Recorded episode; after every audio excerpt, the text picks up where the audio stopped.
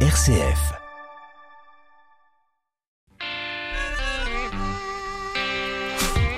Bonsoir et bienvenue à toutes et à tous dans le 18-19 régional. La montagne s'est-elle refaite une santé cette saison? La météo était ensoleillée, ensoleillée comme le moral des acteurs de la montagne. Les stations de ski ont refait le plein cet hiver. Un quart des Français a privilégié la montagne pour leur destination hivernale. On tire le bilan avec Jean-Luc Bock, président de l'ANMSM, l'Association nationale des maires de stations de montagne. Il est maire de La Plagne tarentaise et il est avec nous dans 10 minutes.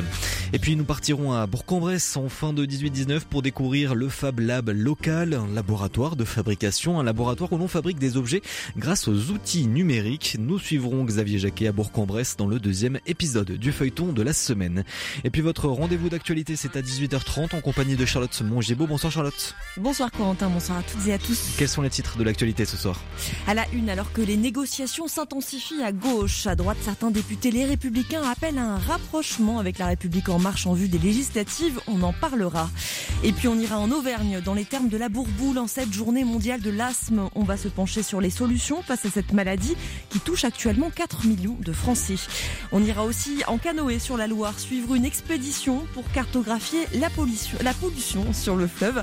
Et puis votre météo risque d'orage demain après-midi dans toute la région. Corentin. Merci beaucoup Charlotte et à tout à l'heure 18h30. Connaissez-vous le kombucha, une boisson fermentée légèrement acide Eh bien zoom sur un brasseur installé dans l'Allier dans le reportage du jour dans 5 petites minutes. Mais d'abord, c'est l'heure du clin d'œil positif. 18-19, une émission présentée par Corentin Dubois. Et direction Annecy pour débuter ce 18-19 régional, on va retrouver Victorien Duché, journaliste RCF Haute-Savoie. Bonsoir Victorien. Bonsoir Corentin, bonsoir à tous. Et vous allez nous parler d'engagement ce soir, l'engagement de 92 jeunes âgés de 16 à 18 ans qui ont une mission, servir la population. Et eh oui, ils ont choisi euh, le feu, l'adrénaline, ils ont choisi euh, de devenir euh, pompiers, jeunes sapeurs-pompiers pour être tout à fait exact. Durant ces vacances de Pâques, 39 filles et 53 garçons ont passé les épreuves du brevet national de jeunes sapeurs-pompiers, épreuve écrite et physique qui arrive après quatre longues années de formation. Certains d'entre eux se sont même engagés donc comme jeunes sapeurs-pompiers depuis l'âge de 12-13 ans. Autant dire qu'ils ont euh, ça dans le sang. Est-ce que vous les avez rencontrés, Victorien? Eh bien oui, quand même. Et c'est pour ça que je vous propose ce petit clin d'œil ce soir. J'ai pris euh, mon micro, je suis allé me frotter aux épreuves euh, physiques sur le plateau technique du SDIS, du centre de secours, du côté d'Epany, juste à côté d'Annecy. Manipuler les échelles à la main, utiliser les lances à incendie, faire fonctionner l'appareil respiratoire isolant. Eh ben pour vous dire, ça n'est pas de tout repos de, de réaliser tout ça, mais nos jeunes pousses ne semblent pas épuisés. Alors qu'est-ce qui leur a donné envie de s'engager auprès euh, des euh, sapeurs-pompiers Eh bien, euh, vous allez les entendre. Il ne leur manque plus que la cape rouge de Superman. Écoutez. C'est être un peu un héros, tout ça, sauver les victimes, éteindre les feux et tout. C'est plutôt pour se rendre utile parce que dans la vie de tous les jours, bon, on sert un peu à rien. Et puis se faire peur un peu, l'adrénaline et tout, j'aime bien. Je vois dans ma classe, pas tous ne connaissent par exemple les, gestes de premier secours alors que bah, c'est un truc vraiment primordial et on peut rejoindre une section comme ça et puis apprendre tout plein de choses qui sont super utiles. Dans le métier, euh, on fait jamais la même chose, on a de l'adrénaline et puis les journées, euh, c'est jamais pareil. Et actuellement, ce sont 700 jeunes qui suivent ce parcours de formation de 4 ans en Haute-Savoie. Ils sont encadrés euh, bénévolement par 300 moniteurs. Et comment se déroule cette formation et comment ça se passe aussi avec l'école?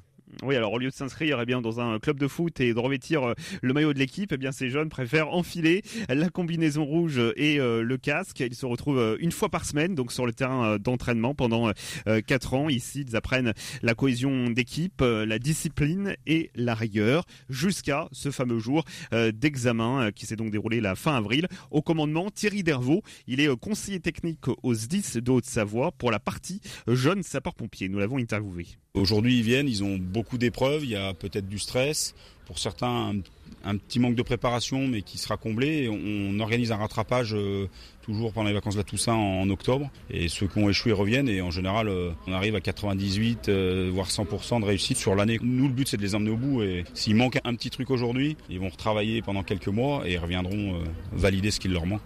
c'est du gagnant-gagnant. Et les résultats, si on peut parler de résultats, eh bien, seront proclamés demain, mercredi. Et devenir jeune sapeur-pompier, c'est un tremplin pour devenir sapeur-pompier professionnel plus tard? Eh bien euh, oui, euh, bien sûr, hein, pour euh, ça facilite en tout cas les choses pour le SDIS. Cette formation de 4 ans pour devenir jeune sapeur-pompier ne peut être qu'un avantage certain pour le jeune lors du concours de sapeur-pompier professionnel. Pour bon nombre d'entre eux que nous avons interrogés, c'est surtout l'engagement en tant que sapeur-pompier volontaire hein, qu'il vise. En tous les cas, la relève est là. Notre jeunesse n'est pas complètement perdue. Bien au contraire, en témoigne cet engagement et cet examen pour devenir jeune sapeur-pompier. Corentin. Merci beaucoup, Victorien. Vous restez avec nous ou vous n'allez pas du côté euh, des sapeurs-pompiers ou vous vous engagez? Ah non, non, non. Euh, j'ai tenté les épreuves euh, physiques. J'ai arrêté. Et au bout de 5 minutes, c'était terminé. Au revoir. Merci beaucoup, Victorien Duché, et à très bientôt alors.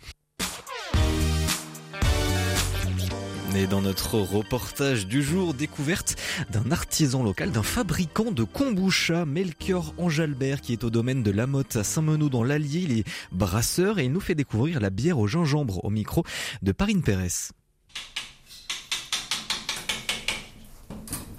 Aujourd'hui, je vous propose d'aller euh, sur le domaine des Béguets à Saint-Menou dans l'Allier où nous attend le kombucha man Melchior. Bonjour Melchior. Bonjour Marine. Vous allez nous faire découvrir le ginger beer Oui, une boisson qui a été très attendue euh, ici euh, dans le coin, notamment à Bourbon au café. Voilà, c'est au point barre que l'idée est née et a été réclamée. Alors cette euh, bière de gingembre est une recette assez ancienne? Alors elle daterait des années 1800. Le gingembre était rapporté des Indes euh, par les Anglais. Et là, une, une, bière de gingembre aurait été, aurait été, brassée. Elle aurait titré jusqu'au 11 degrés et donc euh, parfumée avec euh, des citrons. Melchior, vous êtes beaucoup plus raisonnable, vous ne voulez pas atteindre les 11 degrés. Si j'ai un 1 degré, c'est bien. C'est vrai que quand on fait euh, cette ginger beer maison, elle peut vite monter vers les 3-4 degrés et vous couper les jambes. C'est la première sensation que vous allez avoir avec ce gingembre. Ensuite, euh, moi je fais en sorte qu'elle ne fermente pas trop longtemps, que ses saveurs soient quand même dévoilées de ferment, donc peu sucré et une grande intensité de, ce rhizome, le gingembre. Mais Claire, nous allons euh, parcourir l'élaboration de cette ginger beer. Oui, le ginger beer, donc c'est son, son nom d'origine. Moi je l'appelle aussi limonade de gingembre car aujourd'hui c'est plus un soda. Plusieurs marques existent, notamment très sucrées, qui vous vaudront peut-être un, premier diabète euh, après trois gorgées. Moi, je suis plus autour des 70 grammes par litre, ce qui est pas loin de deux fois moins. Donc, euh, le gingembre arrive du magasin bio. Je choisis que des ingrédients bio, une eau de source qui a été euh, filtrée par un filtre à charbon, ensuite dynamisée par un vortex, et puis quelques petits secrets de cette eau. Voilà. Ensuite, euh, on a euh, le gingembre qui est euh, trié, épluché, râpé. J'ai une, vis sans fin ou un mixeur, vous faites comme vous, voulez. Sinon, vous avez la râpe très fine qui qu'on appelle le blade, qui vous extrait vraiment le, jus du gingembre. C'est c'est ultra puissant. Alors là, ça ne nous fait ni pleurer ni tousser? Non, non, non, ça vous brûlera non plus les doigts. Euh, le curcuma, si vous en rajoutez un peu, moi j'en rajoute un peu dans la recette, c'est-à-dire, euh, je parlais de 70 grammes de sucre, 70 grammes de gingembre, euh, je mets 10 grammes de curcuma pour la couleur, avec quelques grains de poivre, et ça nous donne un complexe pour extraire la curcumine. Il y a également 3 citrons pressés pour ce, pour ce contenant de 1 litre d'eau. ça ne vous fera surtout pas tousser puisque c'est le gingembre est source de multiples bienfaits. Euh, notamment antioxydants, anti-inflammatoires, de multiples vitamines, d'oligo-éléments comme le fer, la vitamine C. Et euh, vous verrez, euh, après une gorgée ou, deux, requinquer. Melchior, le kombucha man va nous ouvrir le chaudron magique. Alors, ce chaudron magique, qui est en fait le, starter où, tout démarre. Il s'agit de euh, démarrer, on appelle ça en anglais un bug, moi j'appelle ça le starter ou un, démarreur, comme un levain. Euh, on râpe une cuillère de gingembre, on, le mélange à une cuillère de sucre et d'eau. Ainsi, euh, on recommence ça chaque jour, on pose ce levain au chaud et au bout du cinquième, septième jour, ça commence à, grouiller. On a nourri les levures et les bactéries. Et là, tout, c'est le début de, cette fermentation. Les levures ne sont pas euh, rajoutées Dans ma recette, les... c'est un levain, donc je cultive les levures indigènes, celles qui partent de, la racine. Euh, il faut quand même laver le rhizome, euh, on peut l'éplucher également. Tous les produits sont d'excellente qualité, donc elles contiennent tous naturellement leur euh, propre levure que je cultive en rajoutant un peu de sucre. Nous rentrons dans la chambre froide. Un peu d'acidité qui s'est formée. Ah, Melchior, vous faites combien de litres à la fois? Je, faisais jusqu'à présent des petites quantités, 30 euh, litres, mais bien souvent je me retrouvais avec 50 litres. Catégorie soda par sa faible teneur en alcool. voilà, c'est à servir très frais.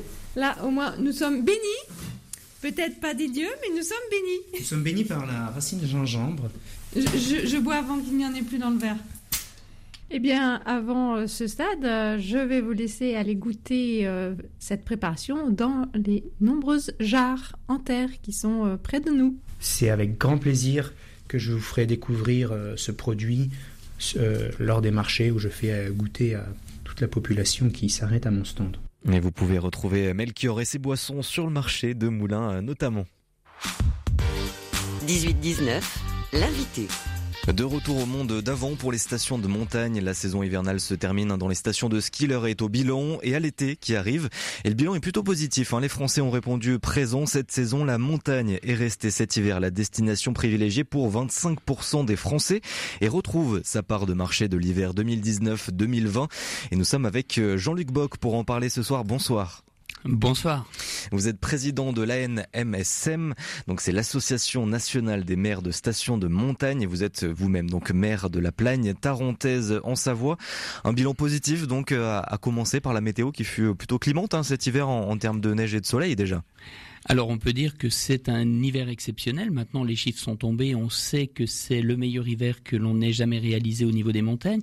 Et surtout c'est un hiver qui est 100% favorable et en augmentation par rapport à l'hiver N-1, puisqu'on se rappelle que la non-ouverture des remontées mécaniques avait gelé la possibilité de travailler, de fonctionner en altitude dans nos stations de ski. Et cela euh, fait vraiment chaud au moral et fait vraiment du bien de voir comment cela s'est passé, puisque tout le monde a le sourire aujourd'hui, la saison a été excellente. Est-ce qu'on peut dire justement que la météo en est aussi la cause? Alors il y a deux vecteurs qui sont la cause de tout cela. La première, c'est que la pandémie nous a laissé un tout petit peu plus tranquille malgré une difficulté d'ouverture donc entre novembre et décembre, puisqu'on sait que par exemple pour les stations internationales, les clients euh, britanniques n'ont pas pu venir pendant les cinq premières semaines d'ouverture, mais ensuite ça s'est relativement bien passé et on a vu euh, tout ce qui les motivait à venir en station. Ensuite, euh, la deuxième, évidemment, euh, la neige est arrivée. Elle est arrivée en abondance au mois de décembre. Ce fut un petit peu plus compliqué un petit peu plus tard, mais par contre, au, début de saison, elle était omniprésente. Elle a permis d'enneiger tous les massifs montagneux français, et donc tout le monde a pu démarrer une saison qui risquait d'être compliquée parce qu'on l'a vu avec la continuité de la pandémie, mais qui s'est extrêmement bien passée. Et le temps, le temps a juste été merveilleux. La neige est arrivée au début de l'hiver et ensuite on a eu un temps radieux et magnifique sur une grande partie des massifs et une grande partie des montagnes françaises. Est-ce que ces touristes là qui sont revenus euh, justement à la, à la montagne ont changé un petit peu leur comportement aussi euh, durant cette saison? Alors je ne sais pas s'ils ont changé leur comportement, en tout cas ils ont beaucoup skié. Le ski alpin est toujours ce qui les fait venir et ce qui les attire. Et surtout ce qui est important de voir, c'est qu'on avait une nouvelle clientèle de 20 à 50 ans qui venait pour la première fois et qui a pris beaucoup de cours de ski via les écoles de ski dans tous nos massifs.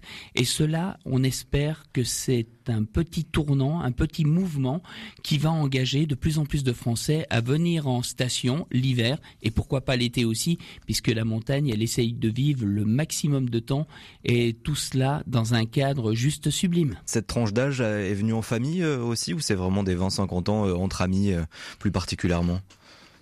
Alors on a tout eu cet hiver, on a eu beaucoup de familiales évidemment, mmh. puisqu'une grande partie de nos stations ont été créées par un modèle social historique avec les plans neige que l'on connaît, pour justement euh, permettre aux Français de prendre des vacances euh, euh, à destination d'une proximité, leur montagne. Et leur montagne, elle est là puisqu'elle fait tout aujourd'hui pour les accueillir dignement. Mais on a eu aussi beaucoup de, de personnes qui venaient pour la première fois skier entre, entre amis, en famille aussi, mais pas forcément des, des personnes avec des enfants. Et cela, euh, c'est vraiment un tournant, il faut le prendre en compte. On a besoin aujourd'hui d'une nouvelle clientèle, et peut-être que l'hiver dernier, sans cette ouverture des remontées mécaniques, a été un élément déclencheur, et les Français se disent finalement, plutôt que de partir à l'autre bout du monde avec un avion, mmh. si on vient en montagne à proximité, un, on sera bon pour la planète et deux, ça va nous faire du bien. Donc c'est aussi eux qu'il va falloir fidéliser dans les prochaines années avec euh, des plans qui vont peut-être être euh, mis en place pour les attirer, c'est cette tranche d'âge-là particulière alors c'est à nous de nous adapter à notre clientèle, à nos visiteurs, à nos vacanciers, et ce n'est pas l'inverse. Donc ça veut dire qu'à partir du moment où on sent qu'il y a un frémissement à ce niveau-là, à nous de tout mettre en œuvre pour les accueillir dignement, pour leur faire découvrir des choses sensationnelles, pour qu'ils passent de bons moments en famille ou entre amis. Et cela, c'est vraiment euh, l'avenir qui nous dira si on est capable de le faire correctement. Mais là-dessus, j'ai pas de doute. Tous les hmm. professionnels des stations sont aptes à les recevoir. Et vous l'avez dit donc, les, euh, les touristes sont euh, largement revenus pour faire du ski avec 80 3% des activités pratiquées. Hein, c'était le ski euh, cet euh, hiver. Le reste, euh, ski nordique, raquettes, toutes ces activités diversifiées étaient très plébiscitées durant la saison 2020-2021, notamment avec, vous l'avez dit, cette fermeture des remontées mécaniques. Vous n'avez pas réussi à, diversifier vos activités cette saison-là. Ces, personnes qui avaient beaucoup pratiqué ben, ces raquettes, par exemple, ne sont pas revenues cette année? Alors si elles sont revenues, et d'ailleurs on a vu et on, a senti un frémissement très important à ce niveau-là, c'est-à-dire qu'aujourd'hui on ne vient plus en station pour faire exclusivement du ski. De 9h le matin à 17h le soir, on profite de la matinée pour skier, on va euh, en profiter le temps de midi pour aller dans un restaurant d'altitude, un restaurant de front de neige et euh, profiter de la vie tout simplement. Et l'après-midi, on va euh, s'occuper avec d'autres activités et tout ce qui avait été inventé au fil des 20 dernières années a très très bien fonctionné cet hiver. C'est-à-dire que si l'hiver passé, on avait simplement ces activités annexes, cet hiver, on avait le ski alpin plus toutes les activités annexes et le ski nordique s'est fortement euh, euh, propagé aussi cet hiver encore, puisque c'est la deuxième meilleure saison de tous les temps pour le ski nordique après l'hiver passé, où on n'avait que cela pour euh, en profiter. Est-ce que vous allez quand même essayer de diversifier ces activités davantage, hein, puisque je le rappelle, 83% hein, des activités pratiquées cette année, c'était le ski. Oui, alors on a profiter au fil des dernières années, des 10, 20 dernières années, pour diversifier l'activité et l'offre. Mmh. Je rappelle une célèbre phrase qui est bien connue euh, de Domaine Skiable de France, c'est qui, qui, parle de ski, hein, tout simplement. Euh, le tout ski c'est fini, mais sans le ski tout est fini. Et donc ça veut dire quoi? Ça veut dire que depuis des années, on s'est rendu compte qu'il fallait impérativement avoir des activités annexes pour les non-skieurs, pour les non-pratiquants, pour ceux qui n'en ont jamais fait ou qui n'ont jamais décidé de, de franchir le pas. Et tout cela a été mis en œuvre depuis une vingtaine d'années. La raquette existe depuis très longtemps, le chien de traîneau aussi, euh, les tyroliennes, les, cascades de tyroliennes, le spa aussi. Il faut pas oublier que les spas en montagne attire énormément de monde. Et, ça a augmenté encore cette année. va skier et ça a encore augmenté, oui. Et une partie de la famille donc va skier, une autre partie en profite pour faire d'autres activités, pendant que madame ou monsieur vont en profiter tout simplement pour décompresser. Parce qu'avant toute chose, les vacances, ça sert à ça, récupérer de la vie euh, trépignante de tous les jours. Et donc les stations de ski, c'est aussi euh, bah, ce qu'il y a autour. Hein. Vous, vous, le disiez par exemple, le bien-être, euh, le spa, mais aussi la gastronomie locale avec les restaurants de stations de ski. Il y a aussi les hébergements. Comment ont-ils tourné ces hébergements ces restaurants durant cette saison? Alors on peut dire que pour la plupart d'entre eux, ils ont extrêmement bien tourné. Il y avait beaucoup de clientèle, beaucoup de demandes. Euh, les gens étaient beaucoup plus patients que par le passé. C'est-à-dire que si vous n'aviez pas la possibilité d'avoir un créneau pour déjeuner à midi ou midi midi 30, ils attendaient 13h, 13h30, 14h. Ça s'est dans l'ensemble extrêmement bien passé on a senti au niveau des vacanciers un apaisement. Ils avaient vraiment besoin de se ressourcer et pour cela, ils avaient besoin d'avoir des destinations qui puissent les accueillir et qui puissent les mettre en confiance. On, est revenu à l'avant-crise, Jean-Luc on est revenu mieux que l'avant-crise parce qu'on se rend compte aujourd'hui que l'aspect psychologique de la Covid-19 a fait du bien à certaines personnes. Ils se sont rendus compte que courir tout le temps, tout le temps être dans la précipitation, tout le temps être dans le mouvement, à un moment donné, il faut que ça s'arrête. Et cette crise, au moins sanitaire, elle aura permis cela. Les gens vont se ressourcer et retourner aux bases. Et cela est extrêmement bien pour l'avenir. Jean-Luc Bock, président de la NMSM, l'association nationale des maires de stations de montagne, est notre invité ce soir dans le 18-19. Vous restez avec nous. On se retrouve dans une dizaine de minutes après le journal régional. 18h30 et vous êtes bien sur RCF partout en Auvergne-Rhône-Alpes. Et le journal régional vous est présenté ce soir par Charlotte Mongibaud. Bonsoir Charlotte. Bonsoir Corentin, bonsoir à toutes et à tous. Et à la une, alors que les négociations s'intensifient à gauche, vous l'entendrez, à droite, certains députés, les républicains, appellent à un rapprochement avec la France, avec la République en marche. On en parlera. Et puis on ira en Auvergne, dans les termes de la bourboule, en cette journée mondiale de l'asthme. On va se pencher sur les solutions face à cette maladie qui touche 4 millions de Français. On ira aussi en canoë sur la Loire suivre une expédition qui cartographie la pollution sur le fleuve et puis euh, votre météo demain des risques d'orage dans toute la région.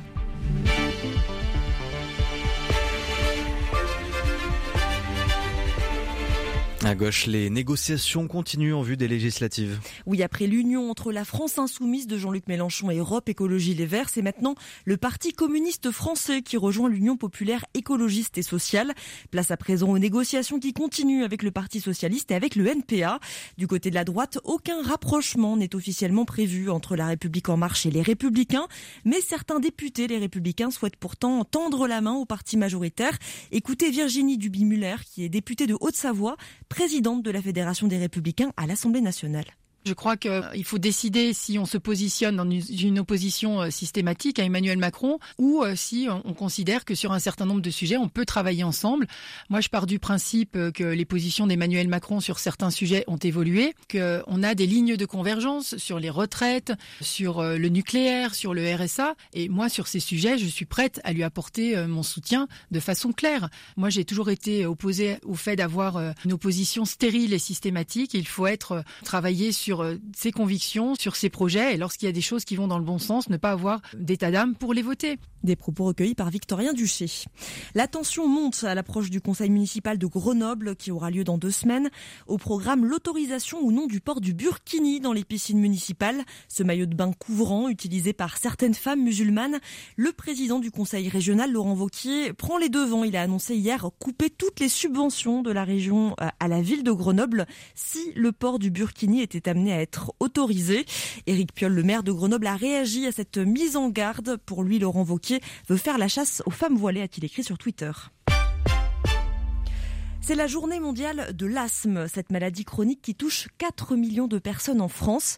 Il est possible de lutter contre ses effets avec la fameuse ventoline, mais la solution miracle se trouve peut-être dans le Puy-de-Dôme. En effet, direction les grandes termes de la Bourboule, experte dans le traitement des voies respiratoires. Geoffrey Chalafi nous confie les secrets de l'eau de cette station du Sancy. La première raison, c'est lié à la particularité euh, et aux caractéristiques euh, physico-chimiques de notre eau, qui est euh, bon, très chargée en, en, oligo-éléments. Elle est bicarbonatée et sodique et elle est fortement anti-inflammatoire. On parle pour la bourboule d'une eau thermale médicament. Nous, ce qu'on a, a remarqué, puisqu'on on a eu plus de 20 000 enfants curistes jusqu'au milieu des années 80 et au jour d'aujourd'hui, on, on a de nouveau des personnes qui ont 65, 70 ans qui sont venus faire leur cure thermale à la bourboule étant enfants et qui n'ont plus eu aucun problème de voie respiratoire ou euh, de période asthmatique pendant plus de 35 ans ou 40 ans. Et qui, l'âge avançant, euh, redéveloppent de la maladie chronique. Donc on voit que chez les enfants, c'est très impactant. Et à noter qu'avec son expertise dans le traitement des voies respiratoires, les grandes termes de la Bourboule ont aussi ouvert une cure post-Covid. Les établissements agricoles de la région engagés dans l'écologie. 250 élèves en Auvergne-Rhône-Alpes ont participé à des défis pour le climat. Et ce soir, à Saint-Etienne, sera remis le prix régional à l'un de ces établissements. Parmi les lauréats potentiels, des élèves du, du lycée agricole de Contamine-sur-Arve et de l'École nationale des industries du lait et des viandes de la Roche-sur-Foron, en Haute-Savoie. Un reportage de Violaine Loin des clichés, ces futurs agriculteurs ont participé à quatre défis en faveur du développement durable. Mathieu Prévost, directeur du lycée agricole de Contamine-sur-Arve. Ce qu'on avait envie, à travers l'opération On peut mieux faire, on avait envie d'éveiller davantage les consciences éco-citoyennes. C'est-à-dire que, effectivement, dans les pratiques professionnelles, on apprend aux jeunes euh, à penser différemment, mais on avait envie qu'ils soient aussi des acteurs plus largement d'un projet de société, à travers une opération qui est heureuse, qui est vivante, puisqu'on mettait les jeunes en challenge, en défi entre établissements. Ramassage des déchets, confection de menus éco-responsables, randonnée citoyenne, quatre challenges ont ponctué l'année scolaire des établissements. Prise de conscience pour Chloé scolarisée en première année à Lénilve à La Roche-sur-Foron. Avant, je faisais pas d'action concrète. Ça m'a permis aussi de voir qu'on pouvait en fait tous faire quelque chose et que on a tous la possibilité d'agir à notre niveau. Nina, 16 ans, élève au lycée agricole de Contamine-sur-Arve, va sur avoir modifié ses comportements depuis. Depuis que je me suis lancée euh, dans ces projets écologiques, je fais attention vraiment à tout, que ce soit euh, l'électricité, l'eau, Enfin, vraiment, chaque point que je peux euh, améliorer, je prends le temps de les améliorer. Un seul établissement de la région recevra le prix du concours, un trophée remis par Édouard Bergeon, réalisateur du film Au nom de la Terre. Un reportage de Violaine Vous connaissez sans doute l'autocollant Stop Pub apposé sur les boîtes aux lettres pour s'économiser la lecture de prospectus publicitaires. Eh bien, la logique va bientôt changer dans 15 communes de France, dont Grenoble-Alpes Métropole. À partir de septembre commence une expérimentation Oui Pub. La distribution sans adresse postale devient alors interdite, sauf dans les boîtes aux lettres munies d'un autocollant Oui Pub. Cette opération euh, sera lancée pendant trois ans pour lutter contre le gaspillage. Et la pollution à présent qui touche largement nos fleuves et en particulier la Loire, le dernier fleuve sauvage d'Europe. Deux biologistes ont décidé de le passer au peigne fin et sont partis avant-hier en Ardèche, au Mont-Gerbier de Jonc. Ils vont parcourir la Loire jusqu'à l'Atlantique pendant trois mois à pied ou à bord d'un canoë. L'objectif est donc de cartographier la biodiversité présente sur le fleuve, mais aussi ce qu'ils appellent la plasticodiversité. Cela va passer par des prélèvements de microplastiques dans l'eau et, et dans les sédiments pour voir le lieu de production et de consommation de ces microplastiques. Barbara Rétoré est une des scientifiques de la mission la découverte du plastique, ça témoigne des modes de vie. Donc vraiment, il y a quelque chose à aller chercher sur les traces qu'on laisse. Évidemment, ces traces sont délétères sur le vivant, pas toujours les mêmes. Donc les organismes filtreurs sont très très impactés parce qu'elles filtrent l'eau en permanence. Donc forcément, si elle est polluée, ça peut avoir un impact conséquent sur leur mode de vie, sur tout simplement leur survie. Donc en fait, finalement, les impacts, ils sont importants à déceler, mais il faut bien les quantifier pour justement prévenir. Et surtout, on voit souvent le côté assez sombre de ces études, mais il y a vraiment quelque chose dans la science des solutions, c'est d'aller chercher finalement, quand on met en place des actions qui visent à rétablir, à protéger, eh bien, c'est toujours bien d'avoir aussi des solutions et des manières d'aller inventorier pour voir justement quels sont les effets bénéfiques de nos actions. Parce que l'homme peut en effet avoir des actions tout à fait délétères, mais on peut aussi se dire qu'il y a des choses à aller chercher d'un point de vue positif qui va vraiment nous permettre d'aller voir une sorte de lumière et plusieurs points d'arrêt sont prévus pour notamment proposer une médiation autour de cette mission. Ce sera le cas samedi prochain à partir de 14h au Moulin de Chambon à Solignac-sur-Loire. C'est en Haute-Loire. Et puis on reste dans la nature avec ce projet à Champs-Rousse en Isère. Une tyrolienne géante qui devrait mesurer 2 km de long avec une descente de 600 mètres de dénivelé. Les travaux vont commencer cet été pour une ouverture cet hiver. Et en Isère, on parle déjà de la plus grande tyrolienne du monde à faire à suivre. C'est l'un des plus vieux mystères du monde. Certaines de nos chaussettes se retrouvent seules. Une problématique universelle à laquelle une marque de textile lyonnaise va s'attaquer. La maison FT propose des chaussettes avec des aimants une technologie toute simple, des aimants assez forts pour regrouper les chaussettes et juste assez légers pour éviter que la paire ne reste collée au tambour de votre machine à laver.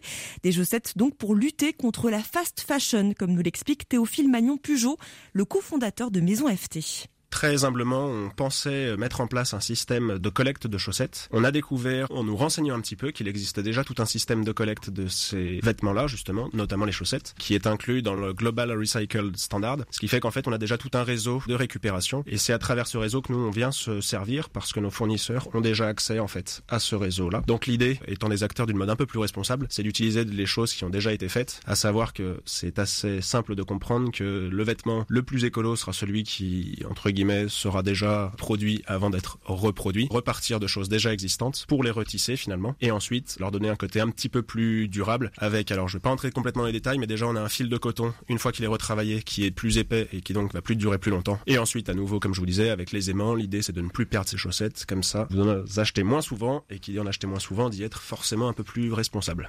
Voilà, la bonne idée des chaussettes aimantées de la maison FT à Lyon. On parle à présent de la journée internationale de la saga Star Wars qui aura lieu demain. Cette fiction qui déchaîne les passions à travers le monde depuis 1977. Une fiction devenue réalité pour de jeunes Jedi grenoblois qui sont membres de la Saber Academy Experience. On part en visite avec Violaine Ici, le maître ne s'appelle pas Yoda, mais bien Claude Rico, c'est le fondateur de l'école. Un jour, par hasard, je suis tombé sur une émission euh, à la télé et j'ai appelé ma fille. Je lui ai dit écoute, il y a, y a possibilité d'ouvrir un club en France pour pratiquer le sabre laser. Elle me dit mais ça va pas, papa, non, t'es fou, quoi. Et pourtant, nous y voilà depuis 5 ans, il forme de jeunes padawans au sabre laser comme team, mais appelez-le plutôt Dark Nieklas. Donc Nieklas, ça veut dire cauchemar en langue sith. J'ai choisi mon propre nom. Je suis un peu du côté obscur de la force, parce que dans ma vie réelle, je suis en plus vers Jedi, mais effectivement, euh, dans ce club-là, j'essaye de me lâcher un peu et donc d'être plus côté obscur. Attention pour autant, on parle bien ici de sport. Jennifer ne cesse l'entraînement qu'à l'épuisement de ses Jedi. Le sabre laser, ce n'est pas un jeu. Parce que voilà, le sabre laser, euh, c'est une arme qui peut vraiment faire mal et blesser. C'est quand même très sportif. Je pense qu'ils peuvent vous le dire. Quand ils sortent d'un cours, ils, se sont vraiment dépensés et euh, ils ont vraiment bien transpiré. Donc il faut juste avoir l'envie de s'y mettre. et bonne nouvelle, pas besoin de connaître la saga sur le bout des doigts pour revêtir sa tenue. On en a un ou deux, je crois, dans le, dans le lot qui euh, n'avaient jamais vu les films. Et ben ils s'y sont mis, ils ont vu tous les films, puis maintenant ils sont accros. C'est un virus. Un virus qui se transmet dès 15 ans, qui a déjà touché plus d'une centaine de Jedi grenoblois. Et quand 900 ans tu auras, comme moi, moins en forme tu seras. Et pour vous aussi rejoindre la Saber Experience Academy, c'est possible à Grenoble. Et des orages prévus pour euh, demain, Charlotte. Oui, la région est passée en vigilance jaune par euh, Météo France. Il y aura déjà demain des éclaircies le matin dans toute la région, mais des éclaircies vite balayées par des risques d'orage accompagnés de vent à Moulins et à Moutier. Et puis ensuite, il va pleuvoir en fin de journée, mercredi. Les températures, il fera demain matin 11 à Oyonnax, 12 à Moulins, 13 degrés à Saint-Etienne, 14 à Privas. L'après-midi, on attend 16 à Clermont-Ferrand, 17 au Puy-en-Velay, 18 à Annecy, 20 à Grenoble, 21 à Lyon et 22 à Valence. Et les orages vont vite partir puisqu'après-demain, on attend à nouveau des éclaircies et de la pluie, mais sans orage cette fois-ci. Merci beaucoup Charlotte Mongibaud. Il a fait beau cet hiver hein, dans les montagnes. C'est ce qu'explique notamment euh, ce beau bilan hein, pour euh, les stations de ski. On en parle avec notre invité ce soir Jean-Luc Bock, président de la NMSM, l'association nationale des maires des stations de montagne. Sur RCF, l'histoire se découvre tous les jours. Dans la suite de l'histoire, Véronique Alzieux et son invité vous donnent rendez-vous chaque après-midi pour ouvrir un nouveau chapitre d'un événement, d'une invention, d'une année historique ou de la vie d'un personnage célèbre. La suite de l'histoire, c'est du lundi au vendredi à 13h30. Toute la semaine, suivez l'actualité internationale avec le journal de Radio Vatican du lundi au vendredi, la rédaction francophone vous donne rendez-vous à 8h30, 13h et 18h, ainsi que le samedi à 18h. Avec RCF et Radio Vatican, restez connectés au monde. 18-19, l'invité. Et notre invité ce soir, c'est Jean-Luc Bock, président de la NMSM, l'Association nationale des maires de stations de montagne. Vous êtes maire de la Plagne tarontaise du côté de la Savoie, Jean-Luc Bock. Et euh, eh bien cet été, euh, cet hiver, pardon, le, critère environnemental euh, bah déjà commence à s'imposer déjà depuis plusieurs années, mais il est encore plus présent. 74% des clients de montagne jugent que c'est un élément important à prendre en compte pour le choix d'un séjour en montagne.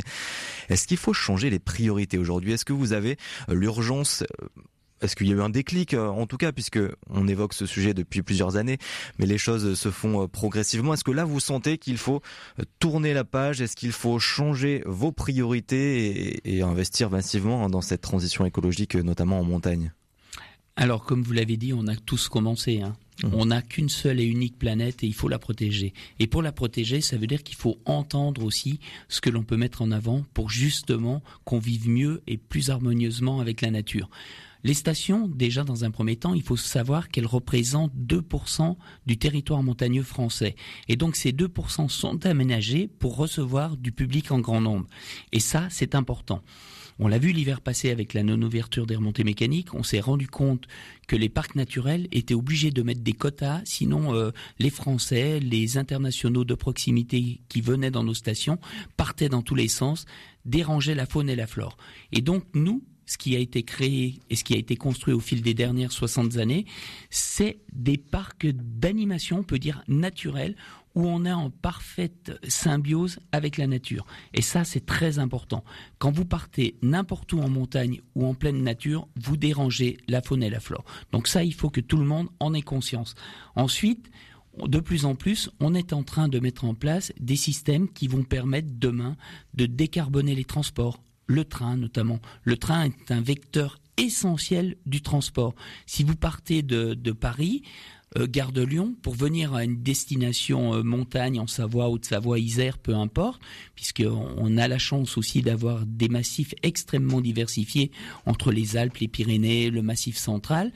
Et donc, quand vous partez avec un train, vous savez que vous allez décarboner en grande partie votre trajet. Et ça, c'est important. Il y a un chiffre qui est important. Si vous prenez une fois des vacances à l'autre bout de l'Asie en faisant un vol, il faudra 50 ans avant que vous n'arriviez à la même décarbonation qu'un trajet responsable en France en montagne. Et ça, il faut, le dire, il ne faut pas hésiter. À un moment donné, on a tout ce qu'il faut dans notre pays à proximité. Donc utilisons-le. Mais il faut aussi le, faire. Ce train, par exemple, donc qui est un, projet, qui est une solution. Est-ce qu'il peut voir le jour dans les prochaines années? Quand euh, vraiment ça va être mis en place, puisque ce sont des discussions pour l'instant Est-ce que ça avance? Alors, il faut espérer tout simplement que le cri des personnes, le cri du public soit entendu. À un moment donné, la SNCF ne peut pas rester euh, cloisonnée dans son fonctionnement. Elle doit entendre et écouter ce qui est demandé. À partir du moment où les Français souhaitent venir en destination de plus en plus propre en décarbonant leur transport, en utilisant moins leur voiture, il va falloir qu'on mette en place des TGV, des TGV double étage, des trains de nuit comme ça existait par le passé. Il faut qu'on réfléchisse tous ensemble à travailler le sujet pour que demain on soit de plus en plus vertueux et qu'on fasse tout ce qu'il faut pour venir en station. Ensuite, en ce qui concerne euh, les aménagements, notamment sur les domaines skiables, euh, déjà, je rappelle à tout le monde que les télésièges, les télécabines, les téléskis, les téléphériques fonctionnent à l'électricité. Si cette électricité produite est décarbonée, eh bien on a une électricité verte et on a un transport vert. Et cela, c'est quelque chose qu'il faut mettre en avant. On avait quelques soucis sur le damage puisqu'on utilisait encore des machines thermiques et on se rend compte qu'on va être capable demain de travailler avec des machines à hydrogène, des machines électriques. Donc l'intégralité de l'affectation montagne et de, de la préservation de l'environnement montagne sera décarbonée. Et vous, euh, en tant que maire, parce que vous avez parlé de la SNCF, mais euh, vous, en, tant que maire, qu'est-ce que vous pouvez faire, parce que vous êtes quand même aux avant-postes de la transition avec euh, notamment la région hein, depuis la loi Pacte. Qu'est-ce que vous pouvez faire, vous? Qu'est-ce que vous voulez faire en tant que président de la NMSM alors, on a besoin aujourd'hui de rénover le parc immobilier d'altitude. Le littoral a exactement le même problème que nous, à la différence près, c'est qu'en été il fait très chaud, euh, sur le littoral. Et chez nous, en hiver, il fait très froid normalement. Et donc, pour cela, il faut qu'on isole nos bâtiments, il faut qu'on rénove nos bâtiments, il faut qu'on les adapte à la demande de la clientèle d'aujourd'hui. Ce qui était euh, courant dans les années 70, les appartements de 20-25 mètres carrés pour quatre personnes, c'est terminé. Plus personne n'en veut. Et cela, toutes les stations, tous les maires l'ont bien compris, tous les hébergeurs l'ont bien compris. Et donc, on adapte maintenant cette demande de la clientèle en rénovant nos, bâtiments, en les isolant pour qu'on ne soit plus des passoires thermiques, mais qu'on ait euh, une déperdition en altitude acceptable. Et beaucoup de ces hébergements restent vides aussi, puisque ce sont souvent des, des hébergements euh, secondaires. Est-ce qu'il faut changer le fonctionnement, essayer de trouver d'autres solutions pour que ces hébergements euh, soient moins vides, plus remplis euh, aussi? Ça fait partie des enjeux futurs c'est complètement, vous êtes complètement dans le sujet. En fait, aujourd'hui, on n'aura plus le droit dans quelques temps de posséder seul un appartement, seul un chalet. Il faudra qu'il soit occupé. Donc pour qu'il soit occupé, il peut être occupé par vous, évidemment qu'il l'avait acheté. C'est un bien personnel, c'est une propriété privée. Mais dans ces conditions, prêtez-le à vos familles, prêtez-le à vos enfants, à vos amis, euh, mettez-le en location. Donc cela permettra de faire continuer de, de, de, faire progresser en fait le système des réservations et des hébergements sans construire de lits nouveaux. On a besoin demain d'occuper l'existant et de faire fonctionner de mieux en mieux nos stations. C'est une survie économique qui est en jeu. Mais comment fait-on, Jean-Luc Bock alors on le fait euh, déjà dans un premier temps en l'occupant, comme je vous l'ai dit, euh, personnellement, en famille, ou alors on le met en location pour éviter que ces lits qui sont créés, qui ont été créés, que ces chalets, ces appartements soient inoccupés. Vous savez derrière euh, comment fonctionne euh, une station? C'est un écosystème et cet écosystème, il a besoin de commerçants, il a besoin d'artisans, il a besoin d'entreprises. Et ces entreprises, s'il n'y a pas de fréquentation, il n'y a pas de consommation. S'il n'y a pas de consommation, il n'y a pas de survie économique. Donc il faut vraiment demain qu'on participe tous activement à cette mise en valeur du mmh. patrimoine euh, immobilier montagne et qu'on l'utilise de plus en plus. On ne pourra pas et on ne va pas pouvoir construire ad vitas aeternam. On le sait, euh, le zéro artificialisation euh, naturelle en montagne est bientôt d'actualité puisque c'est dans, dans, moins de 30 ans mmh. qu'il faudra qu'il soit effectif à 100% et cela veut dire qu'il faut qu'on change nos habitudes, notre mode de consommation et nos modes d'occupation Est-ce qu'il faut contraindre? Est-ce qu'il faut contraindre? C'est ça la question aujourd'hui, puisque on, on, peut sensibiliser, mais est-ce que la contrainte doit avoir lieu? Est-ce que vous avez parlé euh, récemment de, de, faire un texte législatif? Est-ce que vous êtes toujours euh, sur, euh, sur ce point de vue? Oui, je suis toujours là-dessus. Vous savez, nous sommes français. Les Français, avant toute chose, nous sommes des Latins. Et les Latins, euh, quand on leur dit, euh, on leur impose quelque chose sans en avoir euh, travaillé directement la loi, on va tout faire pour ne pas le faire. Donc, à un moment donné, sans le législatif, on ne pourra pas avancer et fonctionner. La loi sur la propriété privée est constitutionnelle. Mmh. Et donc, il va falloir trouver des moyens qui vont permettre à tout le monde d'utiliser ce bien commun, ce patrimoine commun, je vais dire, qu'est la montagne. On va parler un petit peu de, cet été pour euh, terminer avec vous, euh, Jean-Luc Bock. L'été euh, arrive. Là aussi, des enjeux importants pour la montagne. On a vu des années où il y a eu le, Covid, justement, des touristes aller plus en montagne qu'à la mer. Est-ce que là aussi, ces, touristes-là, il faut continuer d'aller les, sensibiliser à la montagne, d'aller leur proposer, diversifier les activités dans vos montagnes en tant qu'élu, en tant que, que maire, vous, de la plagne tarentaise? Alors plus que jamais, on va essayer de les faire venir. Évidemment, on a vu l'été passé qui était juste exceptionnel aussi. Et tout cela a fonctionné. Donc à un moment donné, vous voulez partir en vacances, il y a des territoires sublimes simplement en France. On n'a pas besoin d'aller aux quatre coins du monde. Vous avez les mêmes choses dans votre pays, euh, mesdames et messieurs. Donc profitez-en, venez voir ce que c'est essayez au moins une fois pour vous rendre compte que c'est juste exceptionnel. Mais est-ce que vous, développez votre offre Est-ce qu'il faut développer l'offre, Jean-Luc Bock? Alors oui, il faut continuer à développer l'offre et, toujours euh, et toujours en fonction de la demande de la clientèle. Il faut savoir qu'on va pas mettre en place des tyroliennes si les gens n'ont pas envie de faire de la tyrolienne ou s'ils ont une peur du vide par exemple. Donc il faut développer les attractivités, développer les animations et l'événement suivant la demande de notre clientèle et ça, je peux vous dire que nos offices du tourisme sont parfaitement au courant. elles adaptent le produit montagne à la demande de notre clientèle. Merci beaucoup Jean-Luc Bock d'avoir été avec nous. Je rappelle, vous êtes le président de l'ANMSM, l'Association nationale des maires de stations de montagne. Merci beaucoup. Merci à vous. 18-19, le feuilleton de la semaine. Et oui, de retour dans ce feuilleton. Et hier, Jean-Philippe Godard, le Fab Manager du Lab, le Fab Lab de l'association Altec à Bourg-en-Bresse accueillait les particuliers venus découvrir le Lab à l'occasion d'une après-midi porte ouverte. Xavier Jacquet y était pour RCF et le feuilleton de la semaine. On en découvre un petit peu plus dans ce deuxième épisode.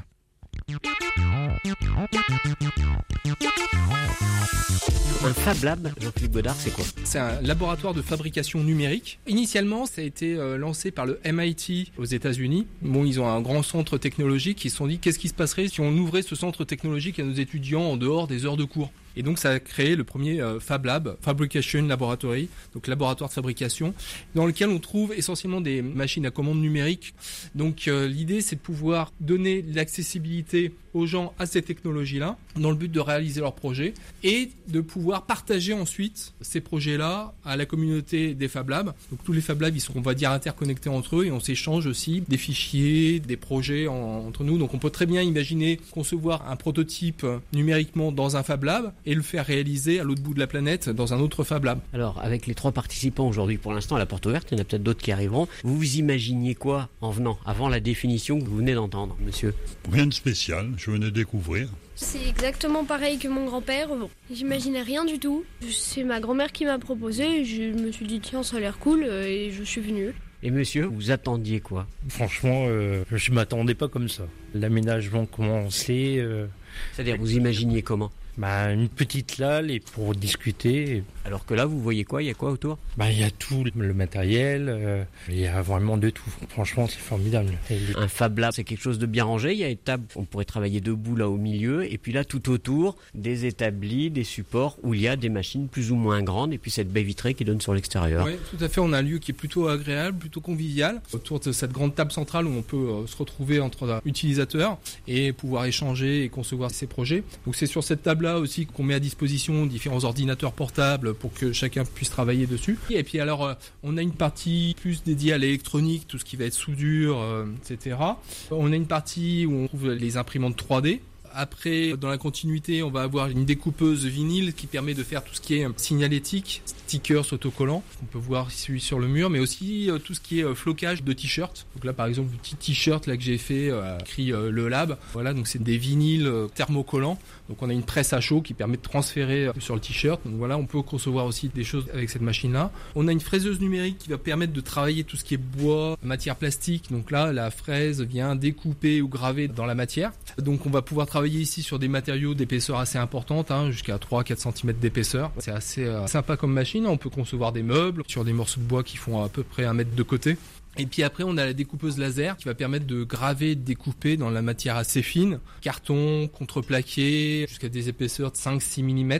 Et puis on va pouvoir aussi graver pas mal de matériaux, que ce soit du carton, du verre, euh, du carrelage. Alors, je vais vous remontrer un petit peu ce qu'on peut faire avec cette machine-là. Donc là, on était parti euh, en démonstration de ces petits porte-clés. Donc là, il faut juste m'indiquer ce qu'on vous souhaitiez comme image ou ce qu'on marque dessus pour que j'aille euh, choisir, euh, choisir un petit peu ces images-là. Je sais pas, un chat? Un chat, ok. Alors je vais aller chercher un chat. Donc la démonstration, ça va être la réalisation d'un petit porte-clés, c'est ça? Oui, c'est ça.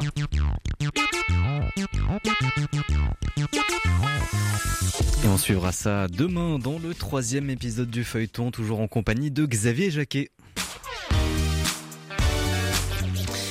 Le festival Parole et Musique revient à Saint-Etienne après deux ans d'absence. Une programmation de la scène locale, mais également des têtes d'affiche comme Ben Mazué, Massilia Sound System ou encore la dernière représentante de la France à l'Eurovision, Barbara Pravi. Mais c'est un autre artiste que nous vous proposons d'écouter aujourd'hui, toujours à la programmation hein, du festival de musique à Saint-Etienne. C'est Ours que nous vous proposons d'écouter. Ours, c'est Charles Souchon, l'un des fils d'Alain Souchon qui se produira le 19 mai à la Comète à Saint-Etienne dans le cadre du festival Parole et Musique. Et on écoute pour terminer ce 18-19, les montagnes de Corée.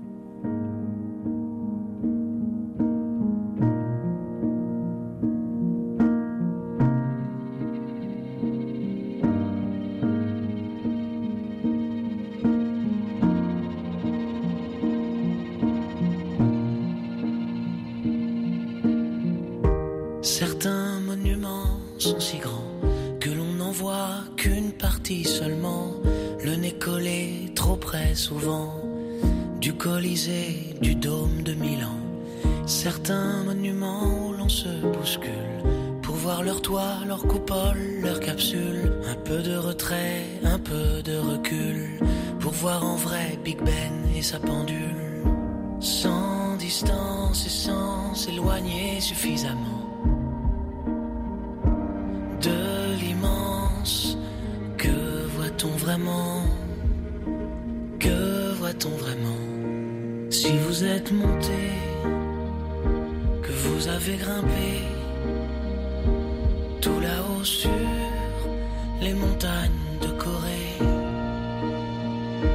Si vous êtes monté, que vous nous voyez, dites-nous comment le monde est décoré. Nous, dans nos vies parisiennes, nos comptoirs et nos cafés crèmes, que sait-on vraiment des cultures lointaines, C'était les montagnes de Corée du chanteur Ours qui sera donc présent sur la scène de la comète à Saint-Étienne le 19 mai prochain. Et c'est la fin du 18-19 régional. Merci à toutes et à tous de nous avoir suivis. Merci à toutes les équipes de RCF d'Auvergne-Rhône-Alpes qui ont participé à cette émission, à Benoît Lotte qui la réalise. On se retrouve nous demain à 18h10. Tout de suite, eh bien, vous retrouvez l'actualité nationale et internationale présentée par Jean-Baptiste Labeur. Très belle soirée à vous et surtout prenez soin de vous.